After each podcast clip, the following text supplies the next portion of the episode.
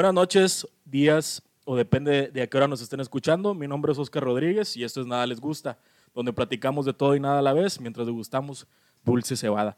El día de hoy retomamos los temas futbolísticos, la Liga MX y sus llamativas decisiones. Los últimos días nos traen de vuelta nuestro amigo Ángel Cruz y nuestro hermano Juan de Luna. Buenas noches, chavos, ¿cómo andan? Buenas noches, Les. Buenas noches, amigos de Nada Les Gusta. Pues un placer estar nuevamente aquí en la casa con ustedes. Este, muy emocionado por el tema que vamos a tratar hoy y, y bien contento de, de, seguir aquí tratando los temas escabrosos de la vida, ahora del fútbol y, y gustando una buena cerveza. Hola, buenas noches. Este, pues bueno, he vuelto. Yo sí retomé la cuarentena, como tomé las medidas necesarias.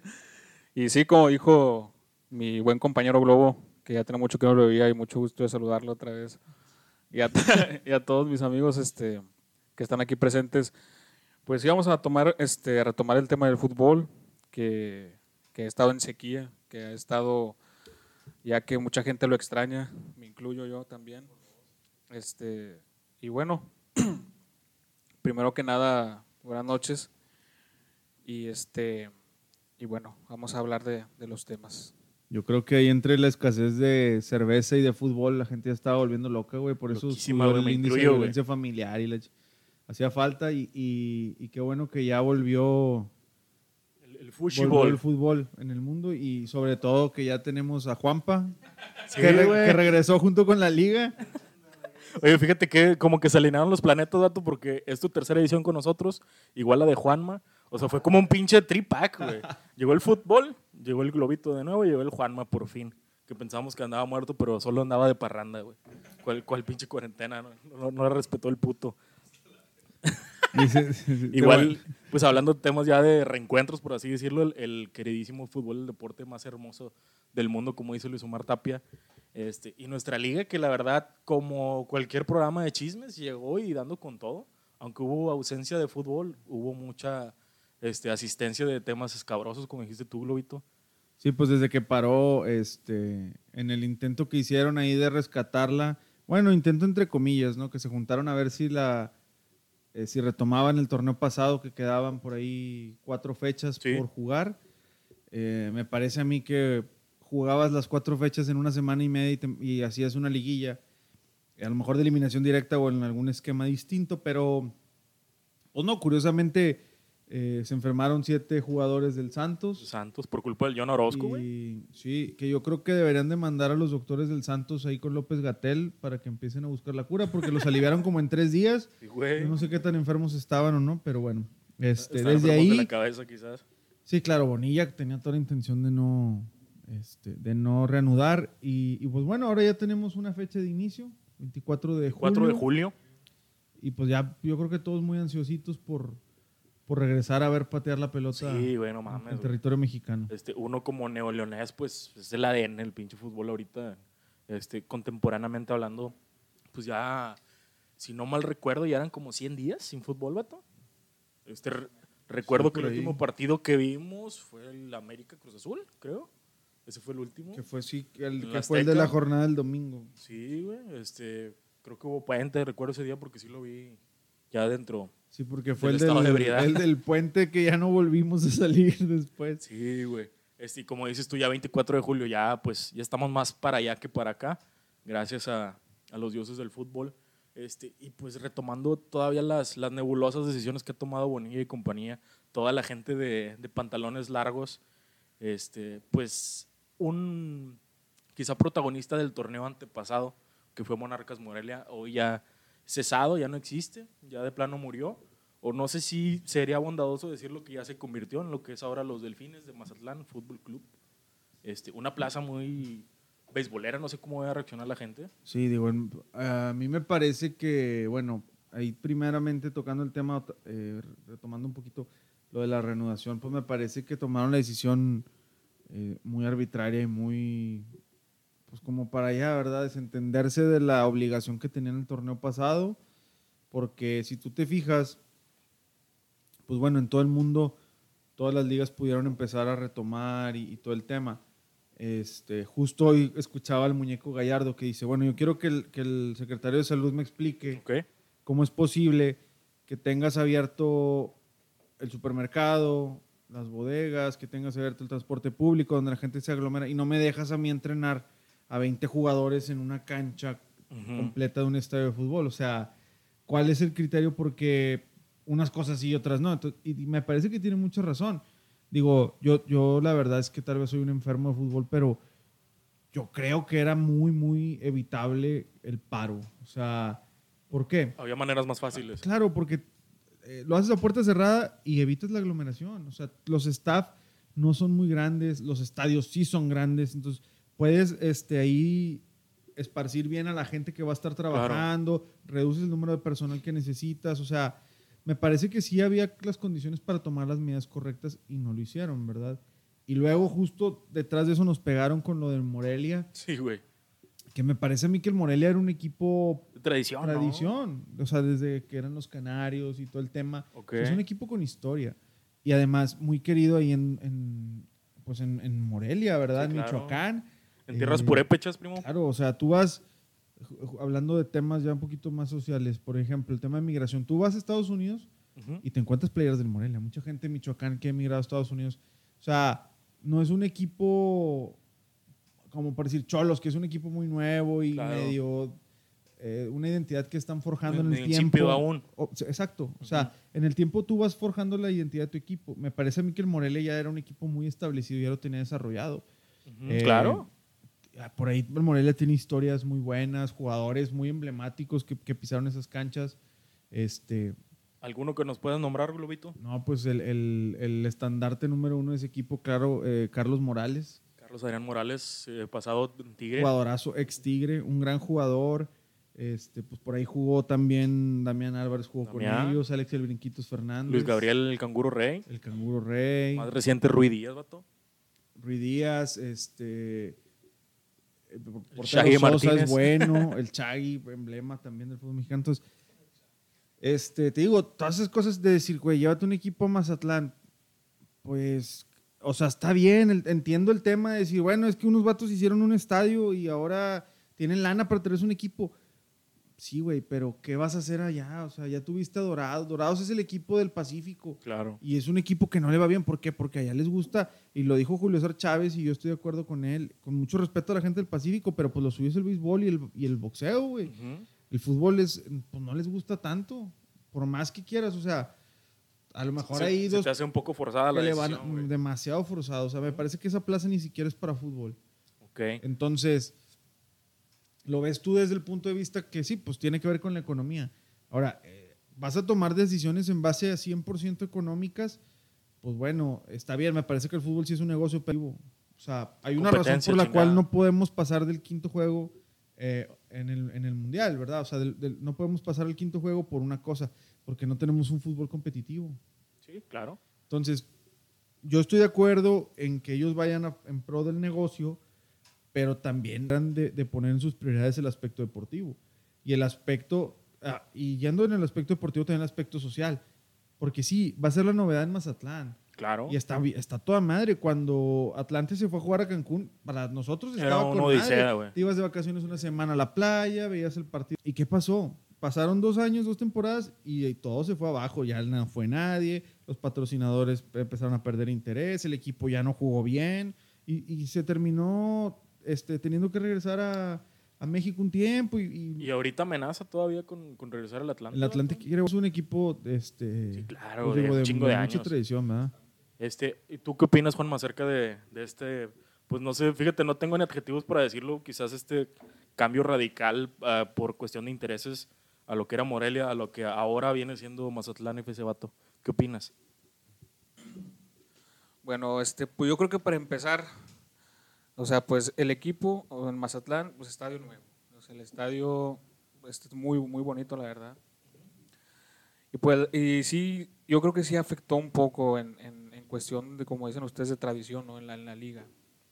Y más que nada porque, pues, en Mazatlán, digo, pues sí es cierto, el fútbol no es tan seguido y, y es más, o sea, el- eh, interesan más deportes, o sea, otros deportes ahí en Mazatlán. Este, yo creo que ojalá y, y la gente sí voltea a ver el... O sea, le pongan más interés al, al equipo, sí, que se responda, ¿no? Yo creo que por eso mismo, digo, quisieron poner un poquito, este, digo, por lo del estadio y todo eso, la infraestructura. Más que nada, o sea, sí se va a extrañar Morelia, sí, o sea, sí, sí vas a decir, ah, cabrón, qué pedo, güey, pinche, ya no está el equipo. Pero lo que, tienen- lo que tengo entendido es de que, o sea, los mismos jugadores van a, van a seguir, ¿no? En Mazatlán. El Sí. 80%, no Se todo. la- supone no- que el plan es que van a llevar a la mayoría de la plantilla para, para Mazatlán. No, no es como lo del Veracruz, que lo, desa- lo desafiliaron y lo desaparecieron. Acá es solamente un cambio de sede. Oye, y a mí lo que se me hace bien despiadado, sin corazón, lo que le hicieron al equipo femenil de Monarcas. Que leí por ahí, no, no sé si sea una fuente totalmente fidedigna lo que voy a decir, pero que les ofrecieron jugar en el Mazatlán FC femenil, este, que se mudaran a Mazatlán, pero no iba a haber casa club, no iba a haber patrocinios, este, no iba a haber pago hasta que ellos se asentaran el equipo varonil. Y ahora sí, cuando ya estuviera asentado el equipo varonil y lo que sobrara sería para, pues obviamente todos los recursos, patrocinadores, este, cosas post y pre partido, y ahora sí sobraba para la capital del femenil. O sea, estás hablando de un proyecto de quizás seis meses, un año. Estar ahí en el limbo, o más, como dices tú, estar en el limbo de que si me van a pagar o no, pues sí está un poco despiadado y sin corazón para el, el equipo femenil de Monarcas. Y es que imagínate también, o sea, los chavos que tenían proceso de fuerzas básicas, que, que en Morelia ya estaba la infraestructura para desarrollar equipo, este, por ahí dos, algunos jóvenes que estaban por debutar, etcétera. O sea, al momento en el que tú lo cambias es, eh, vengan todos para Mazatlán, sí, pero no tienes la estructura lista, o sea, a lo mejor tienes el estadio y tienes un complejo para que entrene tu primer equipo, pero no vas a tener casa club, no vas a tener el conocimiento del área como para eh, trasladar a toda esa gente y acomodarlos. O sea, la gente que trabajaba en el club, los utileros, la gente de Claro, oficinas, o sea, todas esas cosas es, es más complicado mudarlas. O sea, ya cuando lo ves, tú, a lo mejor nosotros decimos, no, hombre, güey, pinches vatos se van a llevar un equipo, ya no va a estar el Monarcas y ahora van a estar allá en, en- en Mazatlán. Mazatlán. Y a lo mejor tú piensas el equipo como los, los 11 jugadores, el, el cuerpo técnico, etcétera. Pero toda la gente que está detrás, ¿qué va a pasar con ellos? Claro, ¿Cuánta gente se va a quedar sin trabajo de Y en estas- en estas y en épocas, este momento, o sea, me parece a mí que es una decisión muy arbitraria este, y que tomaron muy pocas consideraciones para hacerlo. O sea, Fue te totalmente digo, interesada la decisión, güey. Exacto. Y, y me parece a mí que está bastante mal que lo hayan hecho de esa forma. Pues bueno, este, pues como decía Juanpa, que ojalá y responda la raza, güey. Este, pues que llegue para quedarse, que pues así va a ser, porque pues ya era otro tema que íbamos a tocar. Pues para que valga la pena, ¿verdad? El Este, cambio. que, que también Enrique Bonilla y, y sus secuaces que habían dicho que cinco años sin descenso, según para mejorar la estabilidad, y lo digo entre comillas, este, la, la, para mejorar la, la estabilidad de los equipos, No, por, según. por ejemplo, hablando de eso, o sea, ot- otra vez te digo, él va sobre el interés económico, qué, qué dicen los patrocinadores, hacia dónde están yendo los patrocinadores y cómo hacer más dinero, ¿verdad? Más dinero en el aspecto de muchos partidos para, para tener mu- mucho, con, mucho este, pago de televisión. Pero, por ejemplo, pues si tú eliminas el descenso, imagínate equipos como Chivas, que es uno de los equipos con más tradición en México, de los que más ha ganado, Y en los últimos años últimos irregulares. estuvo arrastrando la cobija en el descenso a punto a punto. Este, también me parece que eso es una parte del cambio en el fútbol, que desciendan los equipos, este, los equipos de alta alcurnia y que queden campeones los que no, ¿verdad? Como Leicester en, en- en Inglaterra, como descendió el River Plate en Argentina. Me parece que esas cosas también nutren el fútbol de cierta forma. Ahora, eliminar el descenso me parece que está exageradamente mal por varias cosas. Hay mucha gente que juega en, en la, se- en la división de ascenso o en la segunda división y obviamente ellos siempre se están preparando y están compitiendo para, Para ser subir. mejores, para llegar a la primera división. Y no nada más hablemos de los jugadores y los entrenadores, los clubes como tal. Sí, O sea, claro. hay clubes que no han estado aptos para ascender porque no tienen la infraestructura en sus estadios o no tienen el capital para, para los pagos de lo de la liga, etcétera. Y, y se empiezan a esforzar y empiezan a buscar por dónde un patrocinador, unos inversionistas, etcétera, a preparar mejor a los jugadores. Eh, y en ese sentido me parece a mí que, que, de- que está mal, porque cortas esa inspiración y además le das toda la ventaja al, al- a gente que va a quedar en último lugar. ¿Qué vas a hacerles? Hacerles una multa económica y ya. Pues no- Sí, no- como no- se ha hecho los últimos años. ¿no? deportivamente no te sirve de nada. ¿Por qué? Porque va a haber equipos que unos años van a decir, no, pues no pasa nada si me quedo en el último. O sea, no tienen esa presión de decir, oye, voy a perder la categoría. Entonces, Sí, o se van a relajar. ¿no? claro, o sea, eso vuelve la liga muy mediocre, acompañado, por supuesto, de, de la nueva, del nuevo formato de liguilla, que van a calificar 12. O sea, de 18 equipos van a calificar del 12. repechaje. A tres les vas a cobrar y los otros tres, ah, pues ahí quédense. O sea, Es una mamadota, es una pendejada. Este, no, no puedes tú aspirar a que tu fútbol o tu liga en particular crezca si, si no vuelves competitivo el tema. O sea, las ligas más competitivas del mundo son las europeas y tienen el mismo formato desde siempre. 20 equipos y queda campeón el que haga más puntos en el ¿Más año. puntos? Juegan dos veces, una local y una visitante. O sea, aquí quieren hacerlo de 20 equipos, está bien. Bueno, pon los 20 equipos, nada más que ponlos a jugar en un año y el que sea mejor en un año que sea el campeón. Como se venía haciendo hace Como 30, era 40 antes. años. Claro, el formato lo cambiaron después de lo que pasó en Sudamérica. Pues sí, pero en Ar- Argentina, Colombia, Chile, siguen exportando jugadores. Claro. Cada año, este, camadas y camadas de jugadores se van a Europa. Jugadores medianos a lo mejor, unos, algunos destacados, etcétera. Pues sí, pero tú también, Liga Mexicana, terminas comprando esos jugadores medianos que no pudieron ir a Europa, te los traes tú para acá. ¿Por qué no hacer un, un formato en el que tú puedas desarrollar a tu gente? Claro. Ahora, ¿quieres desarrollar a los jóvenes? Pues no tienes que limitar a los extranjeros. En Inglaterra este, no hay límite de extranjeros. Y la selección inglesa a lo mejor no es muy buena, pero su liga es muy dura. Sí. Para mí es una de mis favoritos, la verdad. Entonces, en España también, España salió campeón del mundo y, no, y no, no tenían esas limitaciones de extranjeros como quieren hacerlo aquí. Ahora, lo que va a pasar a continuación, me parece a mí, es que van a terminar cobrándote por extranjero. Te va a decir la liga, ¿cuántos extranjeros quieres tener? No, Sí, pues, el que tenga más lana. Y ese es el modus operandi o la tendencia que está haciendo la liga, güey. Cobrar por privilegios que la verdad no necesita el equipo. Sí, o sea, cobrar por hacer lo que tú quieras y, y me parece que en, en lugar de eso ellos deberían de establecer cuál quieren que sea la dinámica de la liga como tal. Ajá. Este, el, el- te digo, el formato ese de calificar a los primeros cuatro y luego del 5 al 12 que jueguen un partido directo, o sea, pues no tiene, no tiene razón de ser, ¿verdad?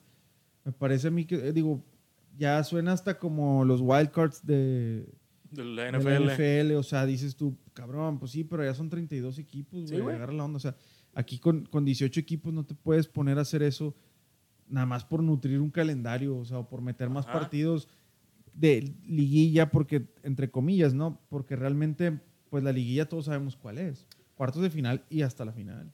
Yo, no es por amortizar el, el chingadazo, ni por, no sé, por quizás abogar por los dirigentes de la liga, pero ¿no crees que todos estos movimientos bruscos, decantándose más a lo que deje en dinero y no en deportivismo, sea por recuperar todo lo que van a perder con la no asistencia de un aficionado en el estadio?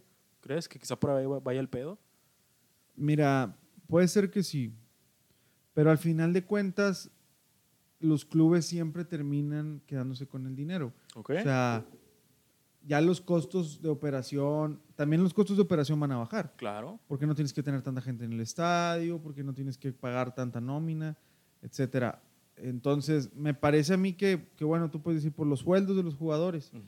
Bueno, y, y tus patrocinadores no te van a dejar de dar dinero, porque ahora va a costar más el patrocinio porque te van a ver más en la tele. Claro, güey. Sí, porque a lo mejor la gente que antes este, no iba al estadio, ahora se van a volver espectadores Ujú. de televisión y el rating va a subir y, y- y así es como se maneja eso para los pagos. A lo mejor sí tiene que ver con eso que tú, que tú dices, pero, por ejemplo, su proyecto de no descenso, 20 equipos y ahora este formato, pues ya te van sonando más a que quieren hacer los cambios este, basados en la estrategia comercial 100%, ¿verdad? En el aspecto Claro. económico. Y a mí, digo, a mí se me hace bastante desagradable esto porque volvemos a lo mismo, vas a bajar la competitividad de tu liga. Claro, Claro. cualquier equipo, imagínate, si antes decía, bueno, pues ahí le echo ganas a la mitad del torneo y califico en octavo, en séptimo. Imagínate ahora que puedes calificar en el lugar 12 y ser, aspirar a ser campeón. No, güey, no. O sea, es Sentido de competitividad se va a de anular, la tabla, o sea, no hay competitividad ya. Mejor, ¿sabes qué? pues ponlos a jugar como si fuera una copa, todos contra todos y a ver ahí cómo los acomodas. O haz dos, tres grupos y que sean la madre entre todos y que califiquen. como se jugaba en la O sea, década antepasada, güey. Ajá. Entonces te digo, a mí me parece que eso sí va a afectar bastante en el tema de competitividad. Ojalá, espero que no dure demasiado esta, esta nueva fo- formalidad, modalidad, el formato. Ojalá y que no, güey. Pues ojalá. Lo que pasa es que también hay, por ejemplo, Bonilla y toda la gente esa, este, pues son unos pocos, ¿no? Ellos empiezan a tomar el control. Pues lo que le hicieron a Curi en, en Veracruz, ¿Veracruz? pues fue algo arbitrario. Y, y lo hicieron con toda la mano, entendiendo que sí, obviamente el señor Fidel Curi pues es un tipo problemático. Eh, pero ¿por qué se Es una volvió estrellita el cabrón. ¿Por qué se volvió problemático para ellos en un momento? Porque antes no lo era, nadie le decía nada y ellos sabían que tenía problemas fiscales y que tenían problemas en el estadio, este, que no le pagaba a los jugadores, Claro. etcétera. Y nunca fue un problema hasta este punto. ¿A quién le, a quién le afectó? Eso es a lo que vamos. O sea, los intereses muy particulares de los dueños y de, las, de los dirigentes de la liga están empezando a volverse muy mafiosos o muy este, organizados entre ellos. Como que ya cierra el, el circulito, cierra donde mismo, ¿no? Sí, claro, o sea, ellos están tratando de hacerlo para ellos. ¿Qué le afecta a este? Bueno, ¿quién es mi socio? Por ejemplo, ahora que pasó lo del, lo del COVID. Ajá. Oye, pues mandaron al presidente del Santos. Ah, no, pues sí tengo siete infectados. Oye, y luego, este, ¿a, a quién le convenía eso, verdad? ¿Por qué lo designaron a él? Porque al final de cuentas el que se vio mal fue él. Sí, pero fue un ratito porque él entregó a sus jugadores. O sea, fueron fulano y mengano y perengano y Jonathan Orozco hizo una fiesta. Y quién sabe qué, o sea, exhibiste a tu gente sin importarte qué, pues sí, porque tienen un interés en particular. Claro. Entonces, eso, eso es lo que me parece a mí que sí es, es bastante perjudicial para la liga, como, tanto como espectáculo como desarrollo deportivo. ¿Y qué habrá pasado con la gente de desarrollo deportivo? O sea, porque supongo que hay un departamento en la Liga MX, antes FMF, que pues están, está fungiendo o rescatando lo poco que hay de espíritu deportivo, no sé qué, pues qué estén haciendo. en este- Híjole, pues es que ahí ya te metes en unos temas más complicados. Por ejemplo, si te pones a hablar de los, de los representantes, de los este, promotores, de los padrinos, hay muchas veces que tú te vas al potrero y ves chavos que juegan bien. Claro, la güey. pelota, ¿Y por qué no resaltan? Hay mucha gente que no resalta porque no tiene el dinero. Tienen la feria. Porque no le puedes pagar al entrenador de la sub-20, porque no le puedes pagar a el entrenador de las fuerzas básicas para que te que va, acomode, claro. etcétera, claro. Entonces, también ahí te metes en un problema, porque luego sacas a Santiago Fernández, a César Villaluz, y a jugadores de, de esos que dices tú, cabrón, ¿cómo llegaste a primera? ¿A huevo? Este, y, y en el camino se van perdiendo mucha gente. Mucha gente se va perdiendo. Entonces, me parece a mí que más allá de invertir, es que ya no están invirtiendo, o sea, ya es más bien ahí llenarse las manos de dinero entre ellos. Los bolsillos, ¿verdad? Sí debieran de invertir un poquito más en, en ese tipo de, de cosas. Ahí está el Chucky Lozano. Era un crack, fue un demonio en el Mundial y Sí, era el mejor jugador mexicano y está borradísimo en la liga italiana. Ya no puede más. ¿Crees que ya hacía tema ya con este, una disputa Lozano-Gatuso? ¿Crees que sea ahí el pedo? Sí, yo creo que sí lo hay. ¿Sí? Sí, lo hay, sí, está claro. Digo, no quiero decir que, que sea malo, me parece que el Chucky es un jugadorazo. A lo que voy Es es, equilibrante, cabrón. a lo que voy es que, por ejemplo, como tipos como Rafa Márquez, o sea, Rafa Márquez tuvo que comprar su carta para ser él el dueño de su pase y regalarse a un equipo europeo. Cuauhtémoc Blanco tuvo que comprar su carta para regalarse a jugar a Europa. O sea, Y, y fue Y muy estás fugaz su- hablando- su pasaje por Europa, ¿verdad? de Cuauhtémoc. Sí, estuvo porque- solamente el Valladolid. Pero estuvo en Valladolid. Pero fue porque se quebró contra Trinidad y Tobago. Claro. Y no quedó bien y entonces tuvo que regresar. Pero, por ejemplo, Rafa Márquez la supo hacer, ¿no? Estuvo en el Mónaco, El Barça. eh, despuntó y luego ya se fue al Barcelona. Que fue Y donde tuvo sus ahí, mejores años. Es ídolo, claro. Entonces, a lo que voy es eso. ¿Cómo puede ser que, que por Rafa Márquez y Cuauhtémoc Blanco, dos referentes de la historia del fútbol mexicano, hayan tenido que deshacerse de su dinero, fruto de su trabajo, para poder Gestionarse, güey. gestionarse a destacar con el talento y la capacidad. O sea, tu liga te tiene que apoyar en Claro. eso. Por muy lo que sea, este, yo veo mucho el ejemplo de los clubes brasileiros o de los clubes argentinos. Oye, güey, no te costó nada el chavo. Neymar no le costó nada al Santos. Nada. O sea, Está el, el tema de Gabriel Jesús. Creo que lavaba carros antes del Mundial 2014, ¿no? en, en el Mundial él estuvo trabajando en varias obras ahí. Este, Y creo que lo, lo vieron jugando retitas en la esquina. Y lo ficharon y la chingada, güey. El vato dio el kilo y ahorita, pues, es el. Detrás de, detrás de Firmino es el 9 natural. Robert- Roberto Firmino, ¿no? Firmino. Sí, Dani Alves, Marcelo, te cuentan historias de favelas y tú dices, güey, estos Carlitos Tevez, güey, su serie. Tevez ahí en, en el fuerte Apache. Este, y es lo que te digo, o sea, tú tienes que también ver, tener el criterio de decir, a ver, güey, clubes, o sea, vendan a sus jugadores, está bien, gánenle una lana, pero no pidas este 10 millones de dólares por Jürgen Damm.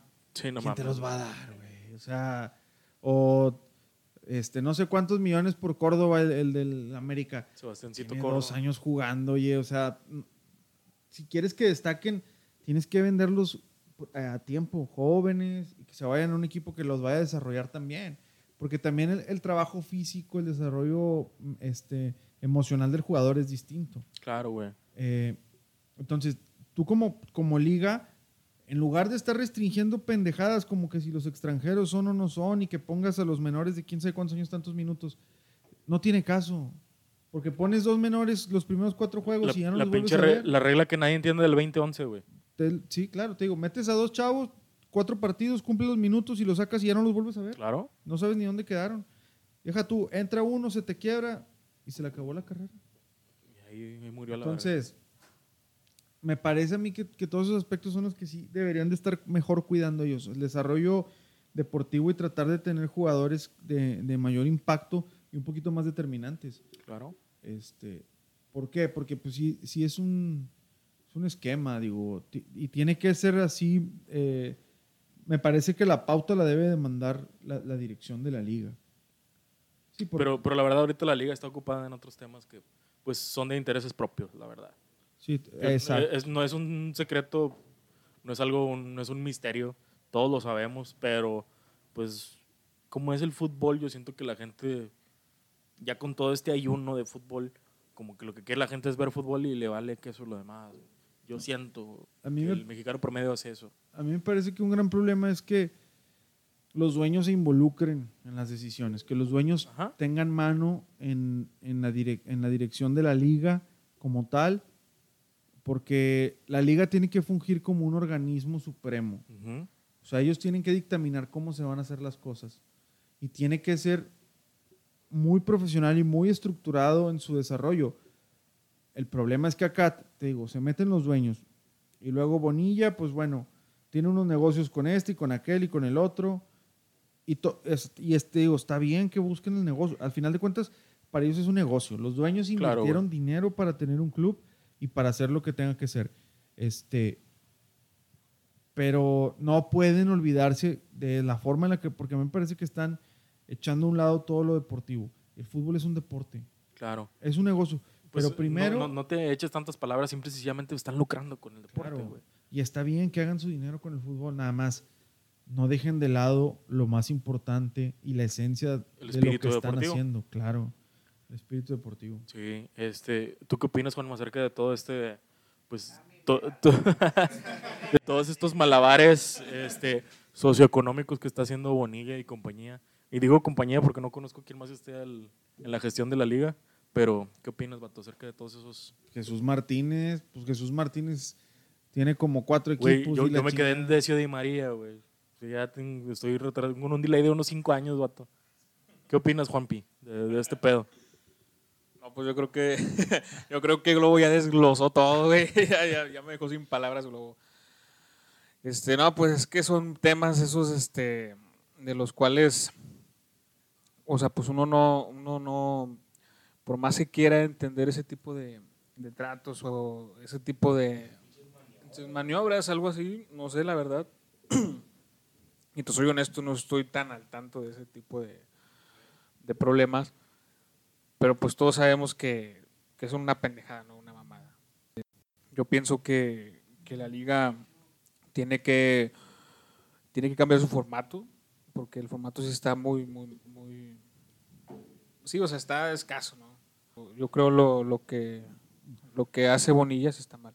¿Qué piensas, ¿Qué piensas de lo que, del trato y del desarrollo que están dando los jóvenes? Los jóvenes, voto. Este, ¿qué, ¿Qué desmadre traen ahí? Sin palabras, sin palabras. Muy bien. Se, se apega al artículo 20. A la- Fíjate, tomo la batuta, güey, y yo pienso, porque he visto mucha gente. Este, y pues es lo típico, quizás sea mentira, quizás sea verdad, güey. Digo, no me tocó en carne propia porque la verdad nunca fui muy adepto a la práctica del fútbol, de ningún deporte tampoco.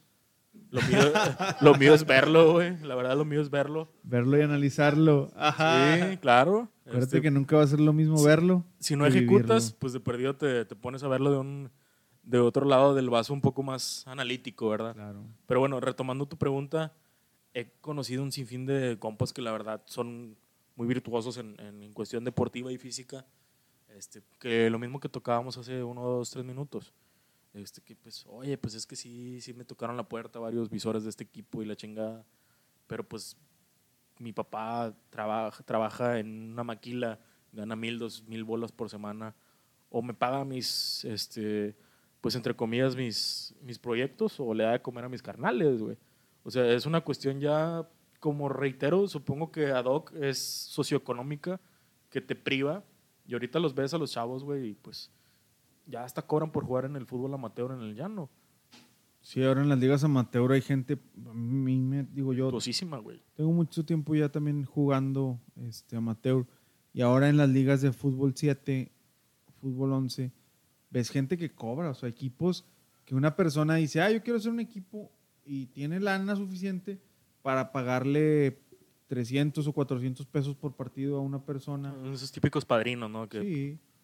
Y tú, tú dices, bueno, pues me gusta el fútbol, juego bien, me invitan y me van a pagar, pues, haces 1.200 pesos en tres partidos. Al fin de semana cobras cuatro partidos y, y sin problema. En la mañana, un par de horas, y, y, y los ves tú y dices, bueno, juegan bien aquí. Es que también ahí hay que empezar a partir ahí este, ese aspecto. La gente que juega bien y la gente que es suficiente para ser profesional. Claro. Es que sea- sí, sí conlleva bastantes, este, pues no sé cómo se puede decir, bastantes eh, cosas, güey. Sí, aspectos, güey, la palabra que estaba buscando. Este, pues, tienes que privar, tienes que cambiarte de tu residencia, tienes que romper esa zona de confort, tienes que viajar, tienes que someterte a las, este, A la las disciplina. preparaciones, güey. Ahora también hay, hay dos tipos de, de jugadores, ¿verdad? Tienes ahí a la gente como, como el señor Dani Liño que sale en el video diciendo que él llegaba borracho y Ese luego es se iba a chingón. jugar y que chinga su madre el Tuca de pasada. Este, eh, Te sentiste identificado, ¿verdad? Con claro, Daniliño, sí, sí, Danilo sí. Verón. Soy, soy muy daniliñista y muy antituquista. Daniliño, güey. ¿Te acuerdas? Eh, y por decir, hay gente así, o sea, a lo mejor hay jugadores que agarran el pedo y al otro día te rinden mejor que los que se durmieron a las 8 de la noche. Claro, güey. también tú como futbolista tienes que tener la capacidad de entenderlo, porque es como cualquier trabajo, o sea, a lo mejor si nosotros en nuestros trabajos dices tú, ay, güey, pues no, a lo mejor no me desvelo el, el jueves, porque luego el viernes voy bien crudo al jale y no la voy a hacer. Entiendo. Este, por ese lado, en la ciencia del deporte también este, aplica mucho la psicología, güey. Este, porque por más que seas un pinche virtuoso y que seas un maldito Messi, güey, este, pues si tú, no sé, si tu cabecita tienes unas batallas en tu cabeza y no te puedes concentrar en lo que estás haciendo, por más chingón que sean, que seas un cabrón que persevera un chingo puede ganar en un partido que tiene el, el tiempo medido y es de, de, de choque instantáneo. Eh, ¿Qué te iba a decir también? Por ejemplo, a Messi, ahorita que pues, es un- ya una leyenda del pinche fútbol, güey. También lo recriminan que porque es pecho frío, güey. Que porque no da entrevistas, por favor. Este, que no. Que cuando celebra los goles, que no aparecen los momentos importantes con Argentina. Es como una pinche dualidad, porque ya el, el emporio del fútbol ya está puesto en una antesala que. eh, pues, ¿cuántos partidos lleva Cristiano y Messi? Llevan como dos partidos. Este, eh, están ahorita. Que regresaron. Sí, están ahorita teniendo a Messi como un dios porque pues, ha respondido. Volvió fuerte, sí, volvió Sí. muy, muy bien. Y Ronaldo que no se dio su... No se No. dio los dos partidos que ha jugado. No ha jugado bien.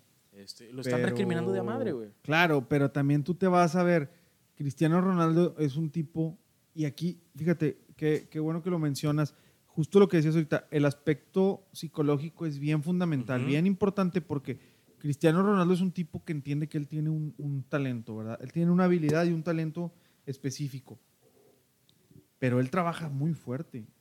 Entonces, Claro. tú lo ves porque ahorita él está frío, porque no ha trabajado bien, pero cuando agarra ritmo, se aceita y está en un trabajo constante, es un monstruo. En cambio, Messi no necesita hacer tanto trabajo. Messi tiene un talento natural. Este, y, y con esto no quiero decir que Messi sea mejor que Cristiano Ronaldo. Solamente Ok. digo que el talento de Messi le da para trabajar de esa forma y a Cristiano Ronaldo de otra forma distinta. A mí mucha gente me pregunta, ¿Cristiano o Messi? Yo la verdad no sé cómo responder porque es como el yin y el yang, güey. Es muy difícil. Es muy difícil porque. Digo, ya es- ¿Quién es- es? Diré es una- Juanma. No, es, es una pregunta bien subjetiva, güey, porque pues la verdad Messi, güey, es un tocado por Dios, güey, y va a salir uno en 10 generaciones más. Es que. Un Maradona, un Messi, güey, son como que nacieron con eso. Este, y Cristiano Ronaldo, como tú bien lo dices, güey, es trabajo diario. Se esfuerza, este, el vato entrena más que los demás, el vato pone más, del, más que los demás. El vato siempre tiene ese nivel de competitividad, creo que es la palabra correcta. Lo tiene muy arraigado. Tú, por ejemplo, Globo, este, para ti, ¿quién y por qué sería mejor entre esos dos? A mí me gusta más Messi. Siempre me ha gustado más Messi. ¿Y por qué? Chúpalo, porque no, pues me gusta más su estilo de juego. Me parece que él, este, me gusta más lo que hace él en la cancha. A través de su carrera ha ido cambiando y ha ido desarrollando diferentes formas y diferentes maneras de jugar. Eh, me parece que Cristiano Ronaldo, porque mucha gente va a decir, yo estoy seguro, eh, no, pues es que cuando se fueron Xavi y Iniesta, Messi ya no fue el mismo. Pues, Ok. güey, no puedes, o sea, así hubieras puesto a jugar a Jürgen Damm o al Paletes queda con Xavi y con Iniesta lo hubieran puesto a jugar porque eran unas máquinas de generar fútbol. Sin embargo, Messi solo te cambia los rumbos de los partidos, Claro. al igual que Cristiano. Yo en este aspecto creo que ya es más un tema de gustos. Sí, claro, mí- subjetivo de a madre, güey. Justamente a mí, a mí me gusta más Messi y sí me parece que sea mejor. ¿Por qué? Porque Cristiano Ronaldo siempre le tienes que hacer el equipo. Los otros 10 jugadores tienen que jugar para Cristiano Ronaldo. Ajá. Y en cambio Messi ha hecho esfuerzos y aunque, y aunque digan que con Argentina no ha rendido, oye, güey, pues tienes a, a Gago todo roto de los ligamentos y a Biglia que no te sabe regresar una pelota y a Higuaín que no la mete en el arco iris. No, güey, O sea. Y el vato como quiera los llevó a una final del Mundial y los llevó a dos finales de De Copa, América. América. Cristiano Ronaldo. No, por eso te digo, y con la selección nada más ganó la Euro que no jugó Es que, y que llegaron, llegaron a la final empatando todos los partidos y luego no jugó. O sea, está, no digo, está la, bien. la del no Euro había 2016, que casi Guiñac se mandaba un golazo. Sí, bueno, ese día sí, Guiñac la mete no lo volvemos a ver aquí en San Nicolás, ¿eh? No, güey. O si lo ves, el vato y cobrar un chingo, güey. No, Guiñac es un crack también, lo Sí. quiero mucho. Muy bueno. Debo Pero- aceptar como, como hombre, la verdad. Un hombre respeta sus decisiones y está firme de ellas. Al principio yo no lo quería, güey. A, a André Pierre Guignac. Al principio se me hacía Pensaste muy que era, insolente. que era mucho, mucho mediático, mucha publicidad. Claro. Claro. Este, pues ya ves cómo venía la, la tendencia de Tigres. Este, Tigres no reclamaba, Tigres se ponía a jugar como dueños, como Torrenilo, como Guayala. Llegó este cabrón a revolucionar, le sacaron una amarilla, empezaba a gritarle al árbitro. Se me hacía muy insolente, muy fuera del rango de lo que era Tigres. Pero el vato Tipo empezó. prepotente. Sí, sí, el vato empezó, güey, a hacer goles a diestra y siniestra su primer torneo, primer campeonato. Y de hecho, pues todos recordamos, la gente que, que es Tigre, el 3-0 en la ida en esa final 2015, en diciembre. Y luego pinche Pumas empata, güey. Y luego con un gol que hizo unos malabares en el área y lo metió. Cortesía de Tuca Ferretti. Sí, güey. Este, el vato fue como que el, el que le dio ese, esa inyección de ánimo, esa inyección de, este, de euforia a Tigres, güey. Y pues obviamente también Nahuel Guzmán se, se colgó una medallita por ser un especialista en penales. Pero sí es como que, no sé, como que ese, ese tridente que tenían en esa, en esa temporada, este, Rafita Sobis, este, André Pierre y Nahuel Guzmán, siento que todo ese organismo fue el que le faltó este, para que no se coronaran en el torneo nacional del, de la Santander Libertadores. Allá en, en River Plate. Sí, que obviamente. Sí, sí, sí. o sea, me refiero final. a que lo que hicieron en Pumas fue lo que les faltó ya después en Argentina. No, Eh. a a mí me parece que ese partido lo perdimos desde aquí. O sea, yo sentí que, eh, o sea, digo, y no es porque sea antituquista, ¿no? O sea, solamente es de que el tipo, ¿cómo puedes sacar al mejor hombre del torneo, hablando yo, Guerrón, para meter a Jürgen Damm? Digo, y qué bueno que ya se fue Jürgen, güey. Para mí me- siempre me pareció un jugador malo. Fíjate, hace poco estaba viendo la repetición del partido de, de River de la final. No, lo estaba viendo, lo estaba viendo. Y, y de hecho, fíjate que Jürgen no jugó nada mal ese partido. güey. Jürgen, fíjate que, se- que jugó muy bien. Pero claro, sí faltó la experiencia y el colmillo de Guerrón, güey. O sea, lejos, güey. Para empezar, Fíjate, esa, Tigres, lo Tigres lo, Tigres lo benefició a. River, güey. Tigres lo benefició en pues, varios partidos que había perdido River, creo. Cuando Tigres Sí, le ganó al Juan Aurich en Perú, Sí. River se metió de lleno a, a la Libertadores. De hecho, no sé si viste un video donde está un morro viendo la viendo el partido de, ah, sí, Tigres contra estaban Juan Aurich. en, en- ¿En qué, ¿En qué partido fuiste tú, Lobo? Yo te vi en la tele, Ah, saliste, ese, güey. ese es el Fue que salgo. Salí por sale- Fox. Sí, andaba, Sí, estaba, sí, andaba. andaba en Perú Anda el los sin Tigres de. México. Sí. Oye, pero vi que lo censuraban porque había senos en, en, en- Les dije que en- les en hora familiar. Unas Sí. estrellitas, así como en el periódico, unas estrellitas en los nipples. no pusieron nada. eh, ¿Qué onda? Oye, pero retomando el tema de, de River Plate, aunque Tigres ganara, este, como quiera, River ya tenía su paso asegurado al Mundial de Clubes, porque México Ah, invitado sí, no iba a ir sí, a México representar a la Conmebol allá. Ahora también, eh, retomando y, y conectando esto un poquito con, con lo que está haciendo Bonilla y la gente de la liga. Ir a pelearte con la gente de Conmebol. No pelearte, hombre, pero bueno, ir a, Eso, ir a eso por ahí ahorita mi siguiente argumento. para que no te inviten a la Copa América. O más bien decir, ¿sabes qué? No voy a ir a la Copa América y no voy a ir a la Libertadores porque mi calendario va a cambiar. O sea, tu calendario no va a cambiar. Tu calendario tú lo cambiaste. Porque lo que tú digas es lo que hace la CONCACAF. Claro. ¿Por qué? Porque los caribeños y los centroamericanos no tienen voz y en Estados Unidos les vale madre, ellos juegan béisbol y juegan fútbol americano. Entonces, también eso te daba un plus. Ir a, ir Huevo. a- ir a los tor- O sea, ¿de qué te sirve ganarle a San Vicente, a Trinidad y Tobago y ya sabes que en la final vas a tener que jugar contra Estados Unidos? Y dependiendo de la generación que traiga Estados Unidos va a estar el juego. Ajá. Y sí, así eres el campeón de CONCACAF siempre en la Copa Oro. Pero ve y juega ya. Es el nivel Ve de a jugar a exigencia Sudamérica, mucho mayor, güey. para ellos es casi como un mundial. O sea, o para nosotros la Copa Oro es una copa molera, una copa de botana. O sea, Como dice Cristian Martino en el Moletour. claro, el Moletour, o sea, es, es para rebanarla. Allá sí se lo toman en serio, allá sí compiten, traen a toda la gente de Europa a jugar, a los Huevo. mejores jugadores que tengan. Este, eso te sirve a ti también como selección y como, como país para ir desarrollando un buen fútbol. También te sirve que tus equipos, y hay mucha gente que desprestigia la Copa Libertadores, ¿sí?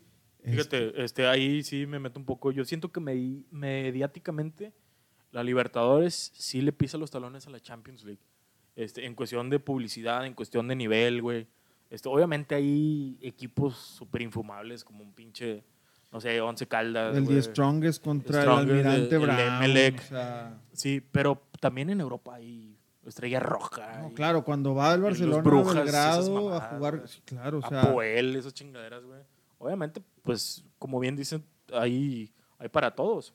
y te encuentras generaciones del Chelsea que no pasan de la fase de grupos y se van a la UEFA, y te encuentras generaciones del Manchester United que no pasan la fase de grupos, del Milán, de equipos grandes de Europa que en años no pueden, o sea, pasa lo mismo. Te digo, a mí, a mí me, no, no me molesta, pero me parece muy absurdo que quieran desprestigiar la Copa Libertadores. O sea, es el torneo más competitivo del continente y es el de Claro. más tradición por excelencia. Obviamente la Champions está Súper top. varios o muchos escalones por arriba. Porque Y aparte toda la pinche... Toda la tradición, güey. Otra palabra que iba a decir, güey, un poco más complicada, por eso mismo la olvidé, güey.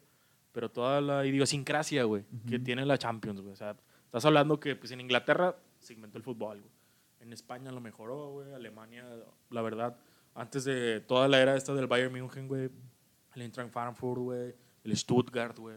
Equipos de tradición, cabrón. Italia, mucha historia. O sea, Claro, Italia, güey. y, y, por ejemplo, tú te vas a la Champions y de los ocho grupos te encuentras tres, dos grupos de la muerte y otros tres ahí competitivos. Y ya desde la fase de grupos empiezas a ver buenos tiros. Claro. Porque ellos saben que entre semana tienen que ganar y que, le- y que si son un grupo de la muerte donde los cuatro van a competir, o tres van a competir, pues se tienen que dar con todo para calificar. Y ya cuando cruzas, cuando empiezan los octavos de final, ahí sí es un matadero, o sea, es, eh, este, todos dan todo lo que tienen. También en Libertadores, ¿verdad? A veces ves, a veces ves torneos este, donde los equipos a lo mejor traen menos nivel uno que otro, pero como quiera te lleva sorpresas y equipos que de repente tú no esperabas, pues te empiezan a sacar el torneo. La Champions pasada, este, o sea, no esta que se reanudó, que se, Va a reanudar. que se va a reanudar. La pasada me gustó un chingo el Ajax, güey. El Ajax hizo un gran torneo, de El hecho pues Ajax. lo eliminaron de puro pedo. El Spurs, eh, por el Lucas Maura. Ajá. Que pues llegó a la final y bien merecida. La verdad, a mí, o sea, va a escuchar bien pendejo, pero me gusta, me gusta escoger al Spurs en FIFA, güey. Porque todas sus líneas no son los mejores jugadores del mundo, pero las tienen bien equilibradas. Harry Kane, yo pensé que tenía como 30 años, tiene 26 el cabrón. güey. 26 años. Este se ve muy grande, güey, pero el vato es un toro, güey, la verdad. Es muy bueno. Eh, por los extremos, Lucas Moura y el coreanito Son. Son Eh, en la media tenían a Eriksen, ya se fue a la Juve, creo. al Inter. No, al Inter de Milán. Ujú.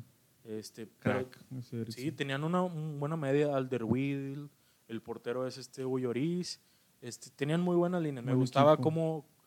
eh, es como ese pinche... Tienes unas fichas que no son las mejores, pero las juntas y tienen buena química. Era un buen equipo. Obviamente se cruzó con el mejor Liverpool este, de hace muchos años. Y un, y un Liverpool avasallador. O sea, Pinche Trauco, güey.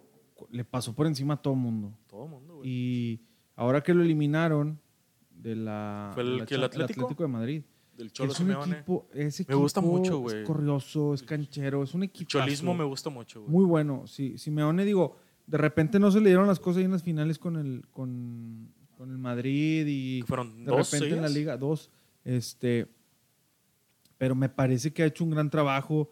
Jugadores no tanto de renombre, unos muy habilidosos, otros los, los ha trabajado en las posiciones que tiene. Y, y el cholismo es bien interesante, me gusta mucho a mí también.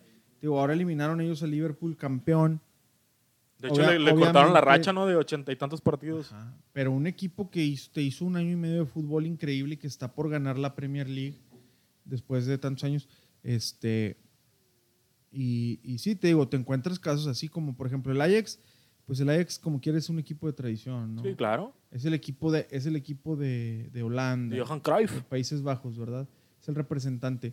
Y, y, y, has- y ha ido sacando jugadores en el tiempo, trayendo jugadores de otros lados, desarrollando jóvenes, vendiendo bien. Me parece a mí que es de los equipos que más vende jugadores a los equipos top Sí, de. Europa. Sí. Eh, de Jong. Frankie, Frankie de Jong. Frankie de Jong. El de el Matt, el, en la Juve, en la Juve, defensa. Esos cabrones eran muy buenos. ¿De qué, güey? Próximamente el capítulo de las apuestas. Comercial. Próximamente, quizá no se vaya a escuchar, pero Sammy se aventó ahí un, un comentario adyacente y disruptivo este, de las apuestas. Ya lo estamos maquilando. Un Sammy. easter egg. Un easter egg.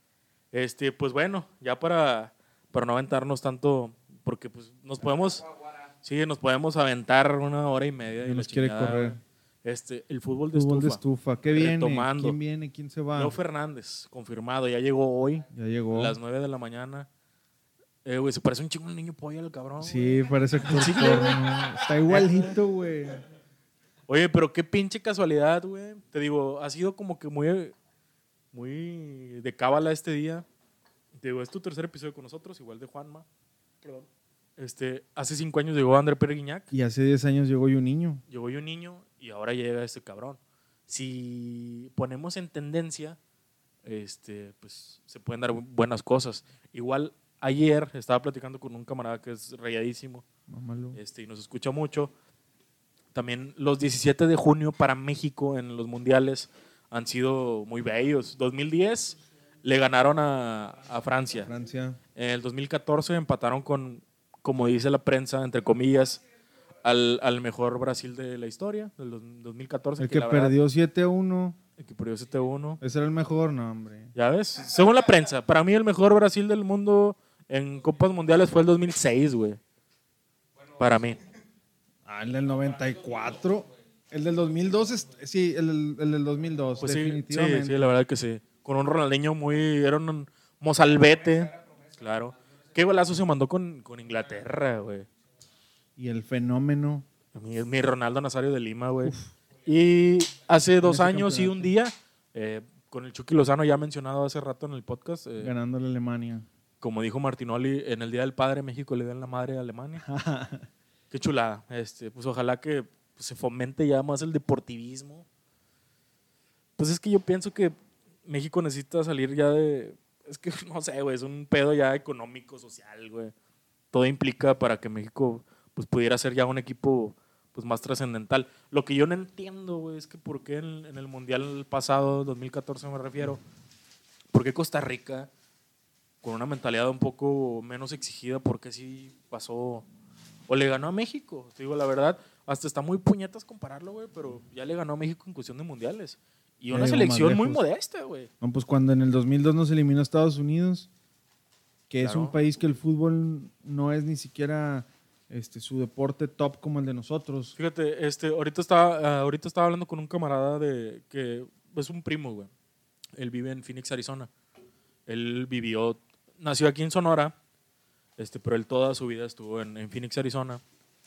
Y él es más grande que yo como por 10 años, o sea que le tocó el Mundial del 94 en su niñez. Tenía Ah, ya. 10, 12 años. Y él dice que Estados Unidos vio que el fútbol vendía un chingo de, este, aparte del Mundial. Y no sabía yo que la MLS creció. Ya estaba la MLS, pero creció a raíz de todo el Mundial, güey. Sí, era una liga semiprofesional. Ajá, antes. hasta hacían shootouts, vato. Ajá. A partir de ahí, del Mundial del 94, de hecho, el pibe Valderrama fue el estandarte de la. MLS, de la creación de la MLS.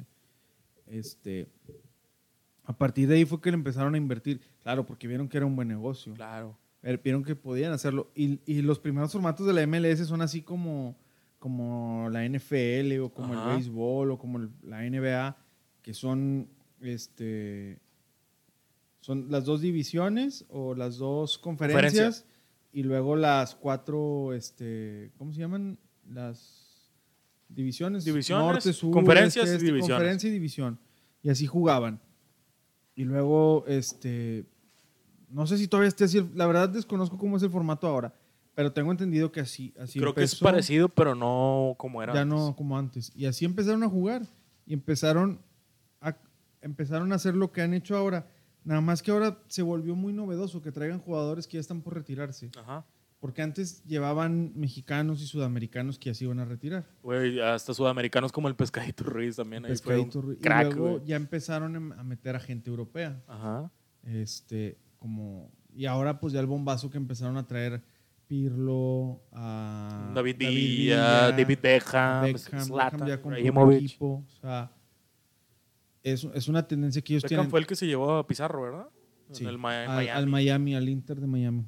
Entonces, pues sí, digo, ellos le van invirtiendo, pero no, no va por ahí. Ahora el fútbol de estufa aquí en México pues nos deja varios movimientos. Por ahí hay, bueno, aquí en, en el, en el local pues ya tenemos a Tigres, Con Leo Fernández, alta. viene Leo Fernández. ¿Quién crees que sea baja de Tigres? Mira, pues ya Jürgen Damm está fuera. Ah, ok, sí, ese es confirmadísimo. Este, Y ojalá, güey, le pido todos los días a Dios que Ener Valencia ya el vato se dedique a otra cosa. se tiene que ir, ya no tiene contrato y por el bien del club, este, Ener, Ener Valencia, no. No, no, No, sigue sin todavía está, se le vence el contrato creo que a final de este mes. Pero sí, por el bien del, no tiene argumentos, o sea, sí hizo, va a vivir de un gol en la final.